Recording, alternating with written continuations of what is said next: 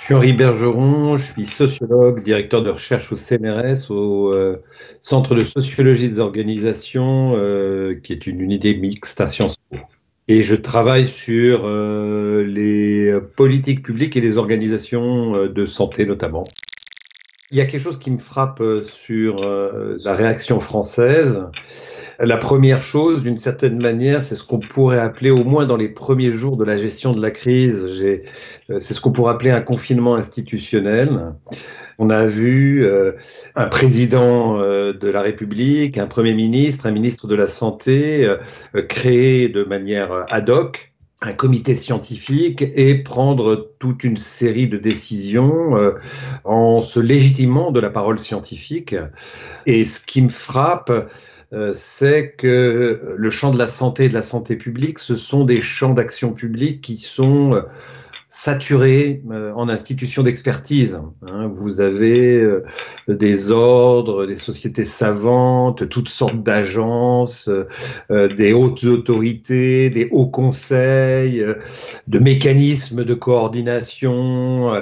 et d'une certaine manière, j'ai eu l'impression que on a répondu à la crise sans que tous ces équipements organisationnels ne soient parfaitement consulter, coordonner, euh, mobiliser, même si bien sûr il fallait réagir vite et que euh, coordonner et mobiliser toutes sortes d'institutions d'expertise prend du temps, euh, une, forme de, gestion presque élitaire, hein, pour reprendre le, terme qu'avait utilisé un autre chercheur historien de la santé publique qui s'appelle Luc Berlivet, qui parle souvent de, dans les politiques de santé publique de la coordination d'un ministre et de quelques scientifiques.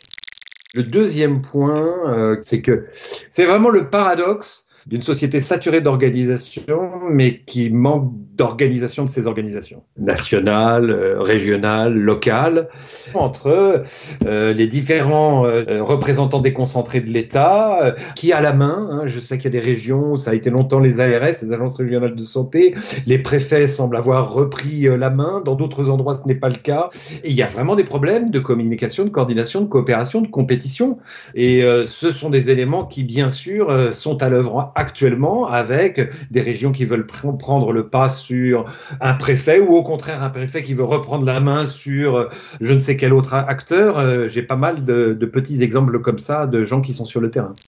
C'est un constat qui est fait sur les bases empiriques qui ne peut donc pas être un constat parfaitement scientifique. Il faudra du temps éventuellement pour étayer ce qui reste et demeure une hypothèse. Et je pense que l'une des leçons qu'on tirera peut-être pour l'organisation euh, euh, de la réponse à des crises de ce type euh, dans le futur, c'est de passer plus de temps, plus d'intelligence, de consacrer plus de ressources, non pas tellement à créer de nouvelles institutions. Hein.